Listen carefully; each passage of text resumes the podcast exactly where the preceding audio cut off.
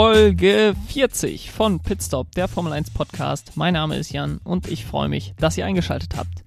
Heute möchte ich ein bisschen über die kommende Saison und die Chancen der beiden deutschen Fahrer Mick Schumacher und Sebastian Vettel in der Saison sprechen. Vorher möchte ich allerdings über die verschiedenen Lackierungen, die für die kommende Saison gezeigt wurden, sprechen und abschließend noch kurz über die bevorstehende Formel 2 Saison sprechen. Aber wie gesagt, möchte zunächst starten mit den Lackierungen für die 2021er Saison. Die letzte Woche hatte es, was das angeht, wirklich in sich mit den Lackierungen von Alpine und Mercedes am Dienstag, dann am Mittwoch Aston Martin, am Donnerstag die Lackierung von Haas und am Freitag war dann noch Williams dran. Und einige Lackierungen ähm, waren da sicherlich überraschender als andere. Und ich möchte so mein kurzes Power Ranking abgeben, wie ich die Lackierung einschätze, welche mir am besten gefallen, welche mir nicht so gut gefallen ähm, und was so grundsätzlich meine Einschätzung zu den verschiedenen Lackierungen sind. Die Lackierung, die mir am besten gefällt, und das ist vielleicht auch ein bisschen mein Vettel-Fan-Dasein, aber die Lackierung von Aston Martin gefällt mir wirklich am besten. Es wurde ja vor ein paar Wochen noch bekannt gegeben, dass BWT als Sponsor bei Aston Martin bleiben wird, allerdings das Auto nicht wieder den rosa oder Pinkton bekommen wird, wie in der letzten Saison, sondern nur leichte Akzente bekommen wird und das British Racing Green, was Aston Martin angekündigt hat, auch wirklich die Hauptlackierung des Autos sein wird.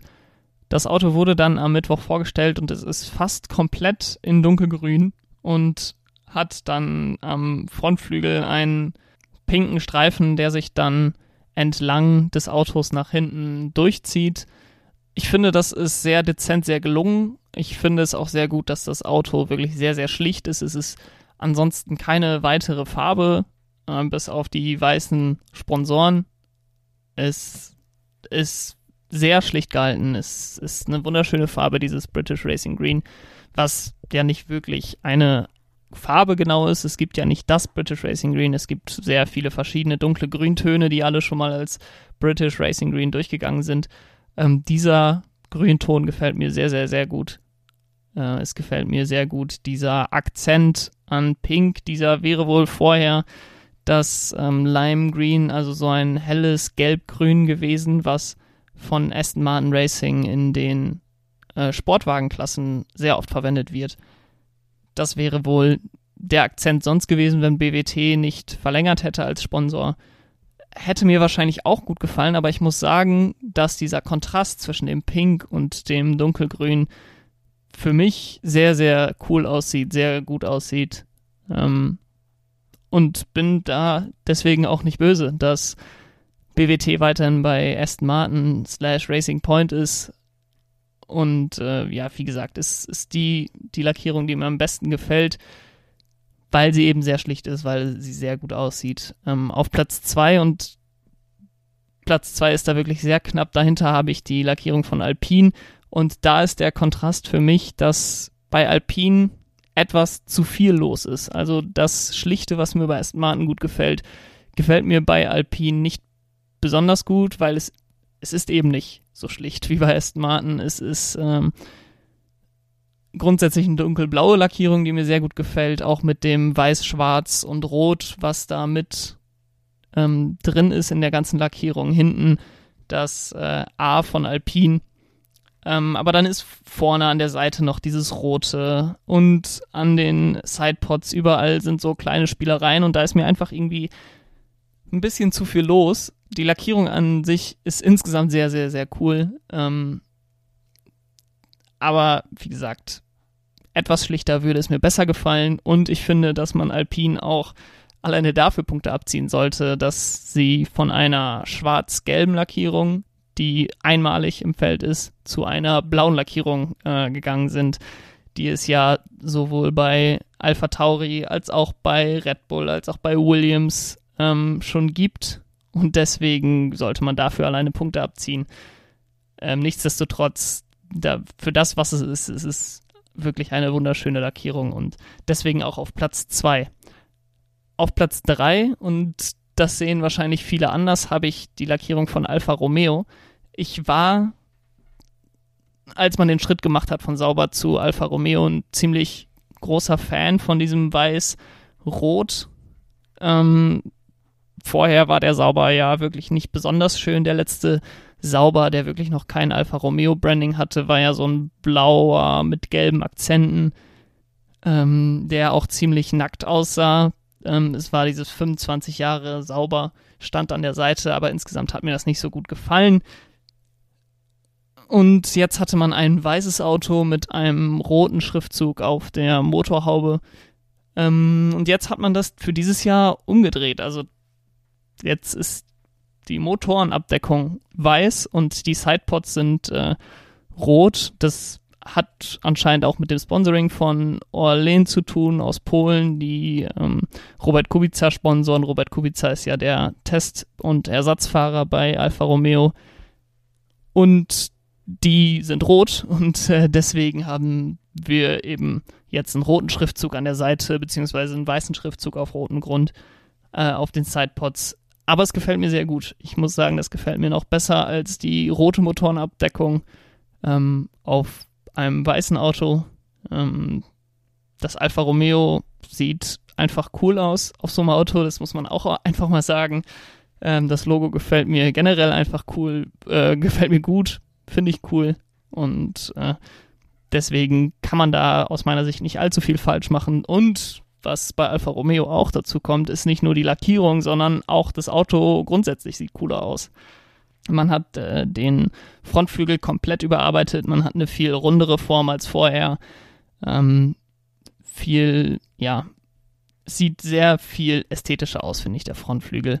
Die ganze Front und äh, das wertet ein Auto aus meiner Sicht am meisten auf, wenn der Frontflügel ähm, verbessert wird vom Aussehen. Es geht da natürlich nicht ums Aussehen, sondern um die Aerodynamik.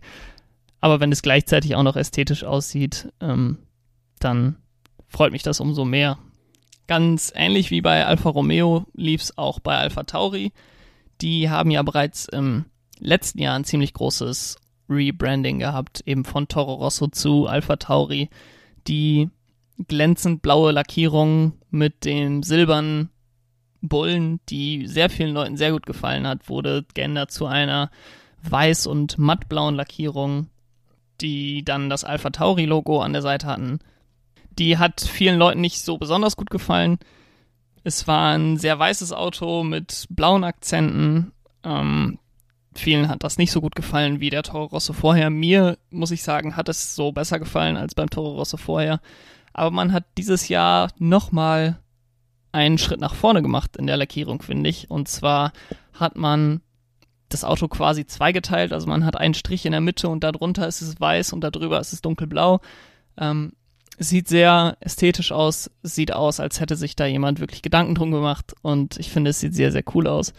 Ähm, und deswegen habe ich den Alpha Tauri auch an vier vor McLaren und Mercedes, nicht nur McLaren Mercedes, was es ja jetzt wieder ist mit dem Mercedes-Motor, sondern auf 5 habe ich McLaren und auf 6 das Team Mercedes. Beide haben ihre Lackierung nicht besonders groß angepasst, aber ich finde, beide Teams haben ihre Lackierung auch nicht besser gemacht. Ähm, ich finde, bei McLaren ist mir der Unterschied zu, zuerst gar nicht richtig aufgefallen zum äh, vorherigen Auto. Dann habe ich gesehen, okay, hinten hat man äh, ein bisschen anders die Akzente gesetzt. Da geht es ja in so eine Regenbogenfarbe über. Es sieht jetzt alles ein bisschen anders aus, aber grundsätzlich ist die Lackierung sehr, sehr ähnlich wie letztes Jahr. Ähm, und die finde ich cool, die Lackierung, die finde ich gut, aber ich war jetzt, hat es mich überhaupt nicht aus dem Hocker gerissen. Ähm, und deswegen habe ich McLaren auch nur auf 5. Vor Mercedes allerdings, wo ich letztes Jahr gesagt habe, das ist die schönste Lackierung im ganzen Feld. Ähm, und da muss ich dieses Jahr auf jeden Fall zurückrudern. Denn man hat, finde ich, da das Schlechteste draus gemacht aus diesem ganzen Konzept äh, schwarzes Auto. Ähm, man hat das Ineos, Ineos ist jetzt ja ein größerer Partner von äh, Mercedes, größer gemacht. Also man hat etwas mehr Rot, auch am Heckflügel mehr Rot. Dann hat man mehr Weiß-Silber, was von hinten so rein kommt in das Schwarz, wo man so einen äh, Farbübergang hat. Und dann hat man statt der Sterne, die man letztes Jahr hatte, die das Ganze, finde ich, so abgeschlossen haben, dieses Auto, hat man jetzt ganz oft den Schriftzug AMG, also den AMG-Schriftzug, der auch auf AMG-Autos ist, der ist ganz oft wie, ja, so Sticker, die man noch über hat. Da haben sie da ganz oft draufgeklebt. Und das sieht, finde ich, überhaupt nicht ästhetisch aus. Das lässt das ganze Auto viel mehr wie ein Spielzeugauto wirken. Ähm, vielleicht wollte man das, aber mir gefällt es überhaupt nicht. Ähm, das ganze Schwarz sieht aus meiner Sicht auch dadurch ein bisschen komisch aus, ein bisschen too much schwarz, dadurch, dass man nicht mehr so viele Sterne an der Seite hat, die das Ganze dann auch noch ein bisschen silber wieder gemacht haben. Ja, das grundsätzliche Konzept mit dem schwarzen Auto, dem ähm, mintgrünen Petronas Streifen an der Seite gefällt weiterhin, aber ich finde, aus dem, was man zur Verfügung hatte, hat man somit das Schlechteste gemacht, was man machen konnte. Wenn wir schon bei Autos sind, wo sich die Lackierungen kaum verändert haben, dann ist Red Bull auch nicht mehr weit, denn da hat sich die Lackierung im Grunde gar nicht geändert. Die Red Bull-Lackierung ist inzwischen ja ziemlich ikonisch. Ähm, die von 2009 bis 2013 ist natürlich im ganzen Kontext der Formel 1 oder bis 2014 hatte man sie, glaube ich, noch oder 15 sogar, ähm, sehr viel bekannter und wird auch in den Geschichtsbüchern sehr viel wichtiger sein, weil man damit eben seine vier Titel geholt hat. Die Matte-Lackierung gefällt mir grundsätzlich auch. Ähm, ich finde, im Fernsehen wirkt sie immer etwas langweiliger, als wenn man sie wirklich an der Strecke sieht, denn da leuchtet dieses Orange, Rot und das Gelbe vom äh, Red Bull Logo leuchtet richtig, wenn da auch die Sonne drauf scheint. Das sieht dann nochmal deutlich cooler aus. Das fällt im Fernsehen, finde ich, nie so richtig auf. Aber ich kann jetzt irgendwie Red Bull nicht besonders hoch einstufen, denn die Lackierung ist wirklich eins zu eins die gleiche wie letztes Jahr. Äh, bis auf ein paar Sponsoren, die sich durch Sergio Perez geändert haben, äh, ist es die gleiche Lackierung. Womit wir zu Williams kommen, die haben definitiv nicht die gleiche Lackierung. Letztes Jahr hatte man ja eine sehr, ähm, ja, ich sag mal, konservative Lackierung. Ein ähm, weißes Auto mit ein paar blauen, schwarzen Akzenten und dann relativ dezent die Werbung Sofina und Lavazza, ähm, was ja bedingt ist durch Michael Latifi, den Vater von Nicola Latifi, der ja nicht zuletzt durch äh, diese Sponsoren Gelder auch sein Sohn in dieses Cockpit bei Williams bekommen hat. Ähm, das diesjährige Auto ist alles andere als dezent, würde ich sagen. Die vordere und hintere Lackierung passen aus meiner Sicht überhaupt nicht zusammen. Vorne hat man eine weiße Nase, die blau eingefasst ist mit einem zusätzlichen gelb-goldenen Streifen und hinten hat man drei verschiedene Blautöne, die irgendwie ineinander übergehen mit ein bisschen Schwarz und Gelb, Gold und Weiß noch dazu. Und ich finde, man hat, äh, ja, erweckt ein bisschen den Eindruck, als hätte man zwei Design-Teams daran gelassen, die dann zwei Lackierungen gemacht haben. Und diese Lackierung hat man einfach zusammengeworfen und es sind viel zu viele Farbtöne, ganz viele verschiedene Blautöne. Viele auf Twitter oder auf Instagram, was ich gelesen habe, finden diese Lackierung tatsächlich schön. Ähm, das ist natürlich vollkommen ihr Recht, das subjektiv so zu sehen. Ich beurteile es natürlich auch nur subjektiv. Ähm, das ist mein Geschmack, aber es gefällt mir überhaupt nicht. Und da brauche ich, glaube ich, auch nicht mehr viel zu sagen. Kommen wir zum anderen Auto, was mir nicht besonders gefallen hat. Und die Leute, die aufgepasst haben, wissen jetzt, welches es ist. Und das ist das von Haas. Die Lackierung ist definitiv die kontroverseste Lackierung, denn man hat das Auto quasi zu einer fahrenden Russlandflagge gemacht. Ähm, es ist nicht einfach weiß, rot, blau lackiert, aber man hat die russische Fahne in den verschiedensten Ausführungen mit geschwungen über die Sidepods und äh, auf den Flaps vorne auf dem äh, Frontflügel und in der Nase geht sie vorne einmal so rum. Sehr auf die russische äh, Fahne, was natürlich insbesondere deswegen interessant ist, dass Nikita Mazepin nicht unter der russischen Flagge fahren darf. Er darf nicht als russischer Athlet auftreten, denn die Formel 1 ist eine von der WADA, der Welt-Anti-Doping-Agentur unterstützte Weltmeisterschaft und In all diesen Weltmeisterschaften dürfen russische Athleten nur als neutrale Athleten aus Russland auftreten, denn Russland hat eine zweijährige Sperre an solchen Weltmeisterschaften, ähm, die von der WADA unterstützt sind, um an Olympischen Spielen teilzunehmen. Und deswegen ähm, ist das Ganze natürlich höchst interessant, wie das jetzt erlaubt ist, ob das erlaubt ist. Die FIA hat das Ganze freigegeben. Äh, die WADA prüft es derzeit noch. Ich habe mich kurz reingelesen, deswegen hantiere ich jetzt auch nur mit ein bisschen Halbwissen hier.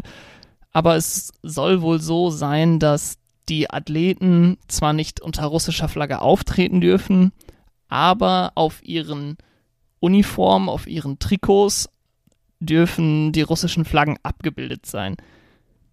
Ich weiß nicht, ob es so gemeint ist, dass die ganze Uniform, das ganze Trikot als Russlandflagge gemacht werden darf, aber ich würde schon argumentieren, dass die das Auto, dass die Lackierung des Autos so ein bisschen wie das Trikot eines eines Läufers oder das Trikot eines Skifahrers ist. Von daher ist es wahrscheinlich erlaubt. Es ist wahrscheinlich auch ein Graubereich. Ähm, aber um Russland zu repräsentieren, um Nikita Mazepin als russischen Fahrer dastehen zu haben, ist es sicherlich sinnvoll, es so zu machen. Es wird ihnen definitiv keine Fans geben. Nachdem Haas Mick Schumacher als Fahrer bekannt gegeben hat, hatte man ja gehofft, dass das ein Team sein kann, wofür man wirklich sich freuen kann nach der ganzen Affäre um Nikita Mazepin.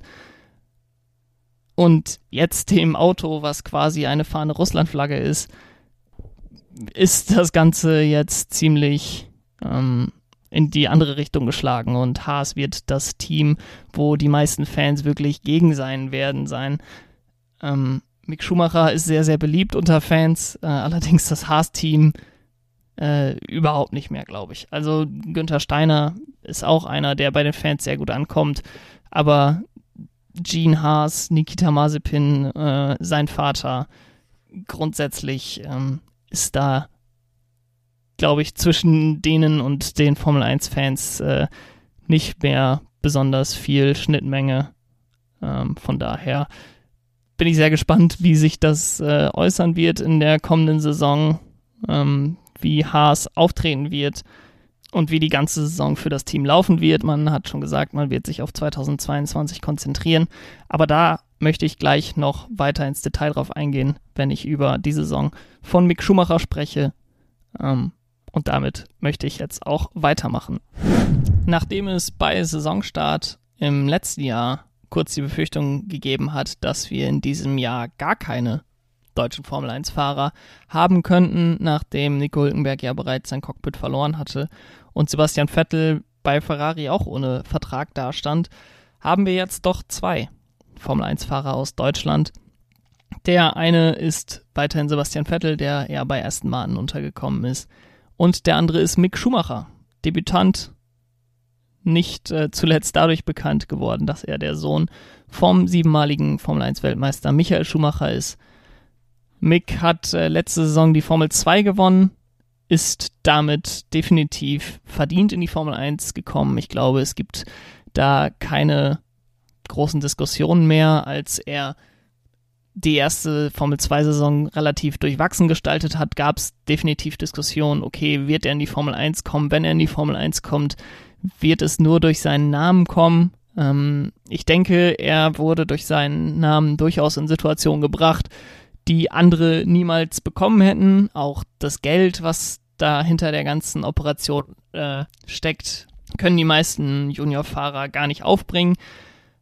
Aber er hat aus den Situationen, die er bekommen hat, auch das meiste gemacht. Er hat letztes Jahr die Formel 2 Meisterschaft gewonnen und ich habe mir das mal angeschaut. Seit 2005 gibt es ja die GP2, beziehungsweise jetzt seit einigen Jahren ist es die Formel 2.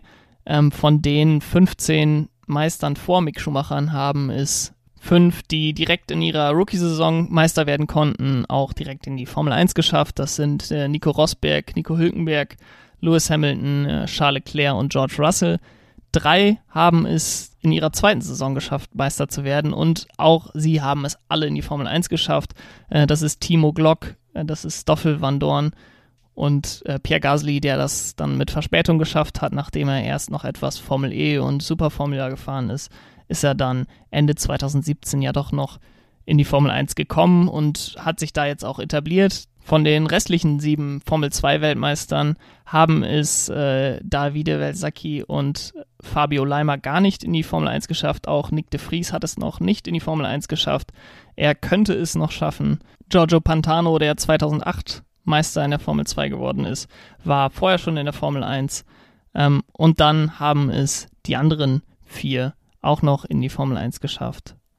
Ähm, unter anderem Julian Palmer, ähm, oder Romain Grosjean. Und es ist eindeutig daran alleine schon zu sehen, dass Mick Schumacher es verdient hat, in der Formel 1 zu sein. Er wäre der einzige Formel 2 Meister, der es in seiner Rookie- oder zweiten Saison geschafft hat, der dann nicht in die Formel 1 kommen würde.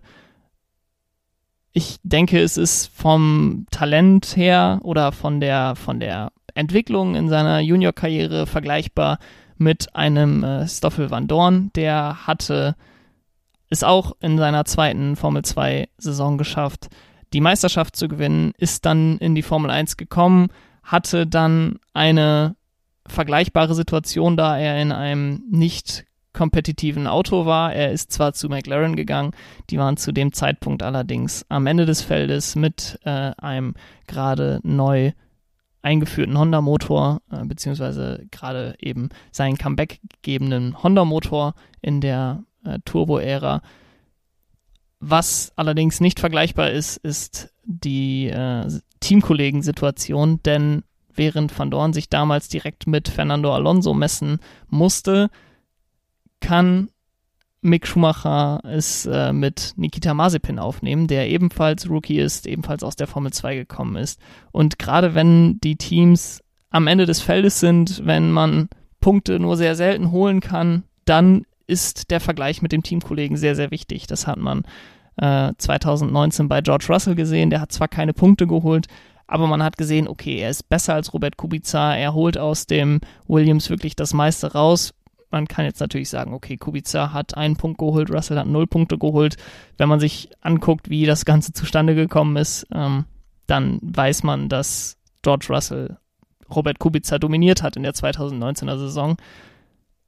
Und ich denke, dass Mick Schumacher hier auch Vorteile hat, denn Nikita Mazepin ist, und das wollen vielleicht viele nicht hören, aber er ist kein sehr schlechter, er ist äh, ein sehr, sehr aggressiver Fahrer. Ich bin persönlich auch kein Fan von seinem äh, Fahrstil. Aber es ist jetzt nicht vollkommen unvertretbar gewesen, ihn in die Formel 1 zu holen, aufgrund seiner fahrerischen Leistung. Aufgrund all dem, was auf und neben der Strecke zusätzlich noch passiert, ähm, wäre er sicherlich bei mir durchs Raster gefallen und hätte keinen Formel 1 Platz bekommen. Ähm, aber das ist auch nicht zuletzt seinem Vater zuzuschreiben, dass er jetzt im Haas sitzt. Aber Mick Schumacher wird es mit ihm aufnehmen müssen. Da geht kein Weg dran vorbei. Äh, Nikita Mazepin wird für Haas fahren in dieser Saison. Und ich glaube, dass es durchaus zu Problemen kommen kann für Mick. Er hat gezeigt, sowohl 2018 in der Formel 3 als auch letztes Jahr in der Formel 2, dass er Meisterschaften gewinnen kann, die höchsten Meisterschaften im Juniorsport gewinnen kann. Aber er hat immer mindestens ein Jahr gebraucht, um sich wirklich einzugrooven, einzugewöhnen in so eine Serie. Äh, das hat man in der Formel 2 gesehen, 2018 äh, beziehungsweise 2019 einen Sieg gehabt äh, in Sprintrennen in Ungarn und dann 2020 gerade in der zweiten Saisonhälfte wirklich alles abgerissen. Deswegen will ich die Erwartung etwas drücken es wird ihm sicherlich gut tun, sich mit Mazepin messen zu können und nicht direkt einen sehr erfahrenen äh, Formel-1-Fahrer an der Seite zu haben, beziehungsweise mit dem er sich messen muss, wie Kimi Räikkönen beispielsweise. Äh, der hätte sicherlich auf andere Weise Qualitäten gehabt, die Mick Schumacher vielleicht auch gut getan hätten in der Entwicklung. Aber es hätte auch sein können, dass man dann sehr schnell denkt, okay, das ist jetzt ein ähm, über 40-jähriger Kimi Räikkönen und Mick Schumacher stinkt gegen den ab. Das hätte dann zwar nachvollziehbare Gründe, aber in der Öffentlichkeit, gerade bei Mick Schumacher, der sehr stark im Fokus der Öffentlichkeit steht, äh, nicht zuletzt wegen seinem Namen, der ähm, würde dann wahrscheinlich auch sehr schnell kritisiert werden und es wäre nicht fair ihm gegenüber, aber es wäre eine Reaktion, die auf jeden Fall kommen würde. Ähm, und deswegen glaube ich, dass er bei Haas, wo es diese Saison nicht besonders viel zu holen geben wird, denn äh, Haas hat bereits angekündigt, wie gesagt, dass sie sich voll auf 2022 konzentrieren, dass sie 2021 mehr oder weniger abschenken. Sie wollen natürlich das Bestmögliche rausholen, aber das Auto ist ähm, bis auf die notwendigen Änderungen wegen der Regeländerung eigentlich genau das gleiche wie letztes Jahr. Und letztes Jahr war man ja schon mit eins der schwächsten Teams. Ein wieder verbesserter Ferrari-Motor könnte vielleicht das eine oder andere noch wieder für sie rausholen. Aber es ist, glaube ich, zu erwarten, dass sie hinter Williams zurückfallen werden und das schwächste Team der Saison sein werden. Aber das ist, wie gesagt, für Mick vielleicht gar nicht schlecht. Er braucht ohnehin mindestens dieses eine Jahr, um sich wirklich an die Formel 1 gewöhnen zu können. Er wird abseits des Fokus, so sehr es bei ihm geht, sein im Haas. Ähm, und ich glaube, dass er Nikita Mazepin trotzdem schlagen wird. Ich glaube, dass er so gut ist. Ähm, ich glaube auch, dass seine ganze, sein ganzes Umfeld ihn sehr, sehr gut unterstützt. Ähm, er hat ja auch einen sehr guten Draht zu Sebastian Vettel, der ihn auch an jeder Ecke unterstützen will. von daher bin ich jetzt nicht besonders zuversichtlich, was zählbare Ergebnisse angeht in dieser Saison bei Mick Schumacher, aber ich glaube, dass er eine sehr lange und ähm, so erfolgreich, wie sie für ihn eben sein kann. Ich weiß nicht, er ist sicherlich nicht das Jahrhunderttalent, wie es ein äh, Lewis Hamilton war. Ähm, das ist er nicht, ja, aber ich glaube, dass er eine sehr solide und ähm, sehr erfolgreich eben für sein für sein Können Formel 1-Karriere haben wird. Kommen wir zu dem anderen deutschen Formel 1-Fahrer, der schon eine sehr, sehr erfolgreiche Formel 1-Karriere hatte, beziehungsweise immer noch hat. Und zwar Sebastian Vettel. Viermaliger Weltmeister geht zu Aston Martin von Ferrari. Er konnte sich den Traum mit Ferrari eine Weltmeisterschaft zu gewinnen nicht erfüllen in seinen sechs Jahren bei der Scuderia. Insbesondere die letzten beiden Jahre waren nicht unbedingt geprägt durch ein super Verhältnis ähm, mit Ferrari. Der Wechsel von Maurizio Arrivabene zu Mattia Binotto hat sicherlich sein Übriges dazu getan. Ich glaube, dass Sebastian Vettel ein sehr, sehr gutes Verhältnis hatte mit Maurizio Arrivabene. Ähm, Mattia Binotto ist da eher kühl, äh, hat mit Charles Leclerc einen neuen Fahrer geholt, der es mehr als verdient hat, bei Ferrari zu fahren, sicherlich ein Kandidat dafür ist, in ein paar Jahren äh, Weltmeister zu werden.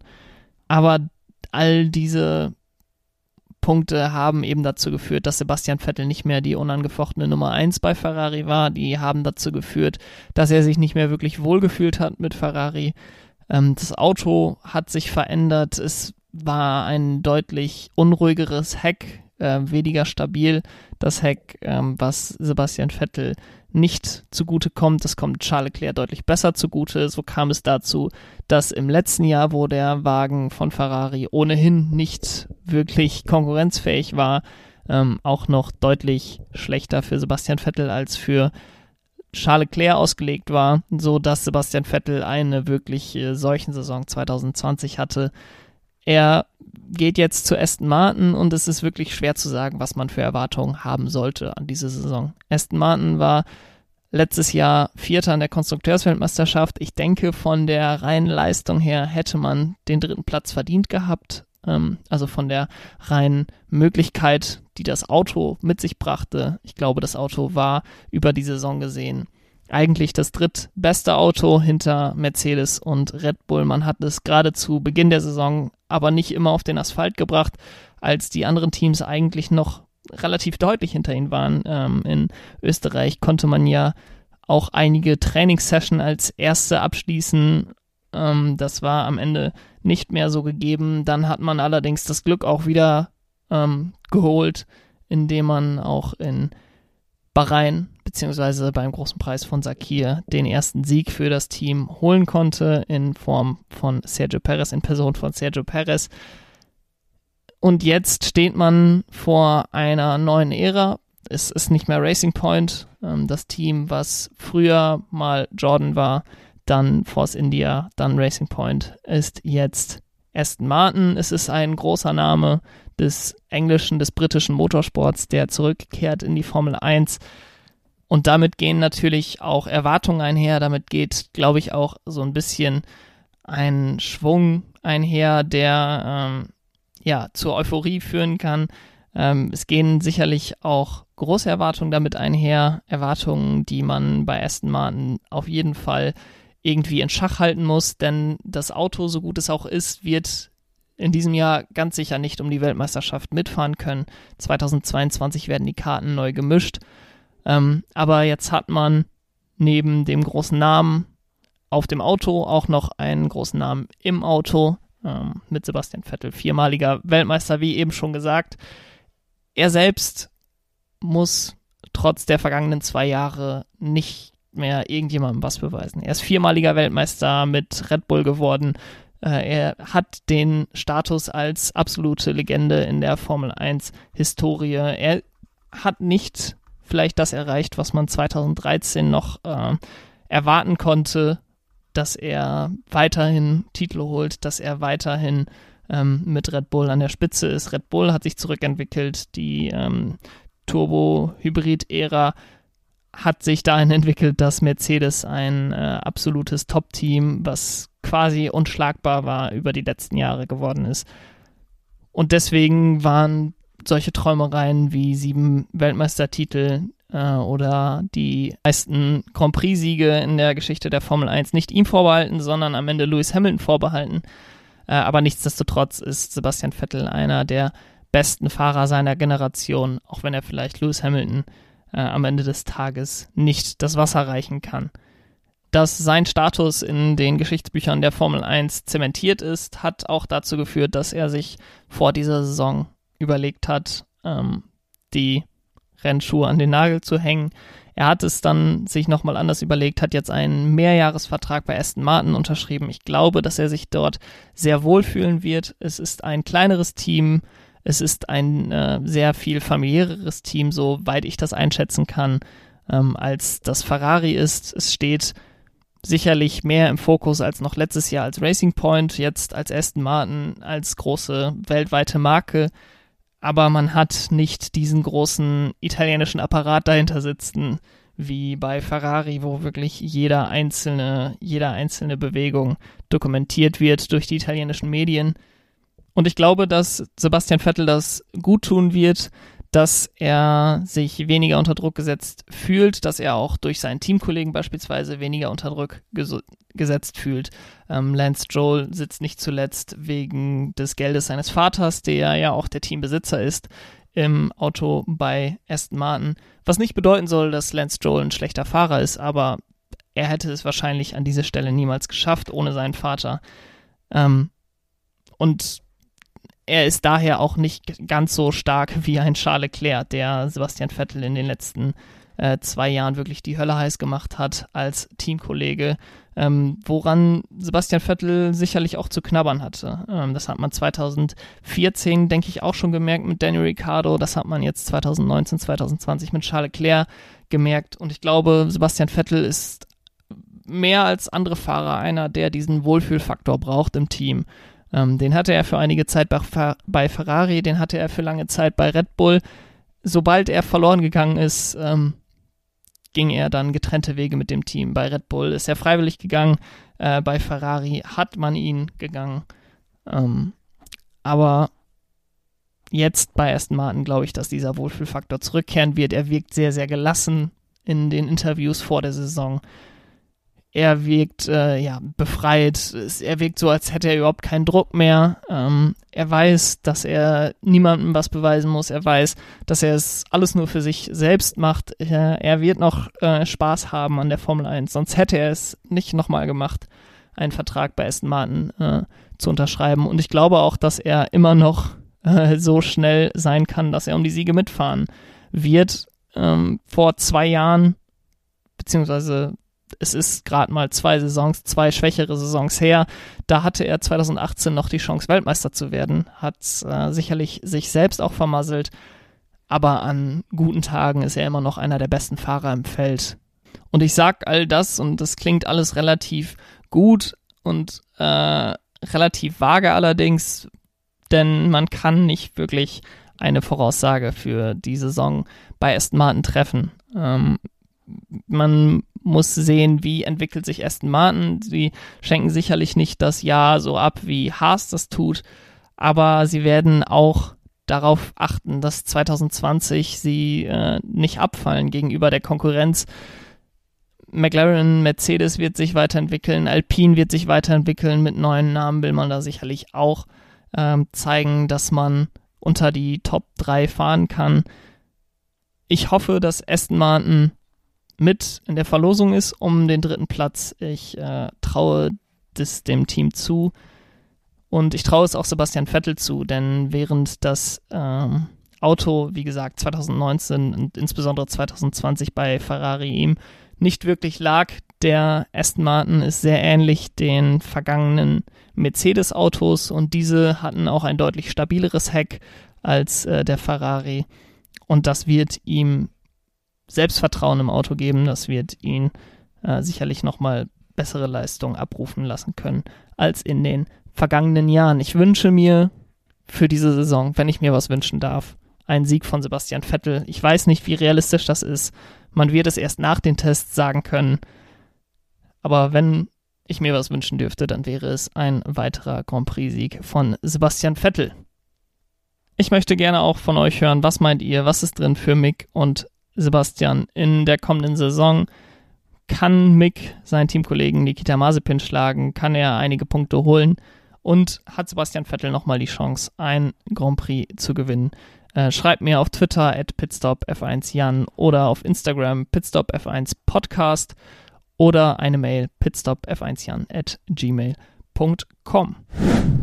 So, und eine Sache möchte ich noch zum Schluss der Sendung machen, was ich mal ausprobieren möchte. Ich habe bisher eigentlich exklusiv über die Formel 1 gesprochen, ähm, aber ich glaube, jeder oder eine Rennserie, die im Formel 1-Kontext im letzten Jahr insbesondere ähm, deutlich mehr Aufmerksamkeit bekommen hat, ist die Formel 2. Auch ich bin großer Fan von der ähm, Junior-Serie Formel 2, die der letzte Schritt ist, um in die Formel 1 zu kommen, im konventionellen Sinne, ähm, also von der von den regionalen Formel 4 Meisterschaften dann zur Formel 3, ähm, dann in die Formel 2 und wer dort unter den Top 3 oder Top 4 in der Saison abschließt, ist immer ein Kandidat dafür, im darauffolgenden Jahr in der Formel 1 zu starten. Äh, dieses Jahr haben es ja äh, Mick Schumacher, Yuki Tsunoda und Nikita Mazepin geschafft, aus der Formel 2 in die Formel 1 zu springen.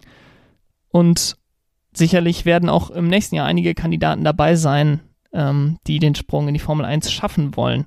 Und deswegen möchte ich am Ende einer jeden Folge kurz über die Formel 2 sprechen. Ähm, ich weiß nicht, ob ich das jede Folge machen werde, aber ich werde versuchen, da so eine kleine Regelmäßigkeit reinzubekommen, weil ich glaube, die Formel 2 ist sehr, sehr interessant und es gibt auch viele von euch, die sich für die Formel 2 interessieren.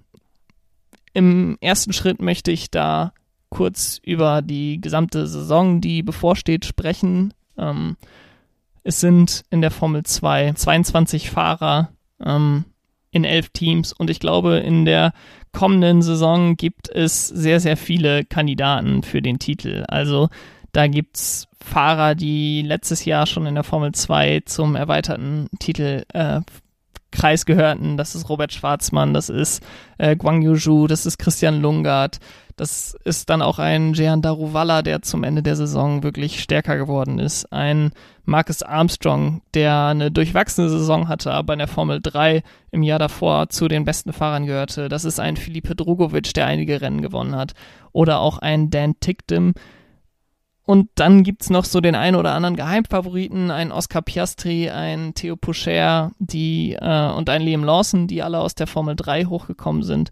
Dann ein Juri Wips, der aus der Formel 3 2019 dann im letzten Jahr erst in der Superformula gefahren ist, dann für einige Rennen zurückgekommen ist äh, nach Europa in die Formel 2 und jetzt auch wieder in der Formel 2 fahren wird und sicherlich auch ein Kandidat ist, ähm, den einen oder anderen Sieg einzufahren. Also ich habe jetzt, glaube ich, acht oder neun Namen genannt, äh, wenn nicht sogar noch mehr.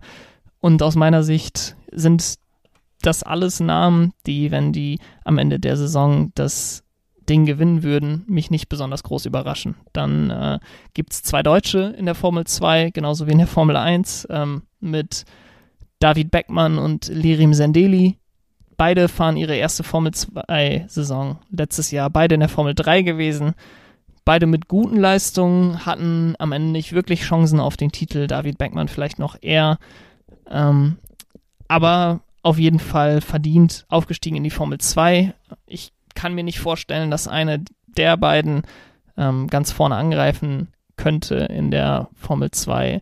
Aber sie sind sicherlich in dem Feld direkt hinter dem Favoritenfeld und äh, werden vielleicht um das eine, eine oder andere Podium mitkämpfen können. Genauso wie die Formel 1, die ja am nächsten Wochenende mit den Tests in Bahrain startet, äh, startet die Formel 2 bereits am Montag, am 8.3.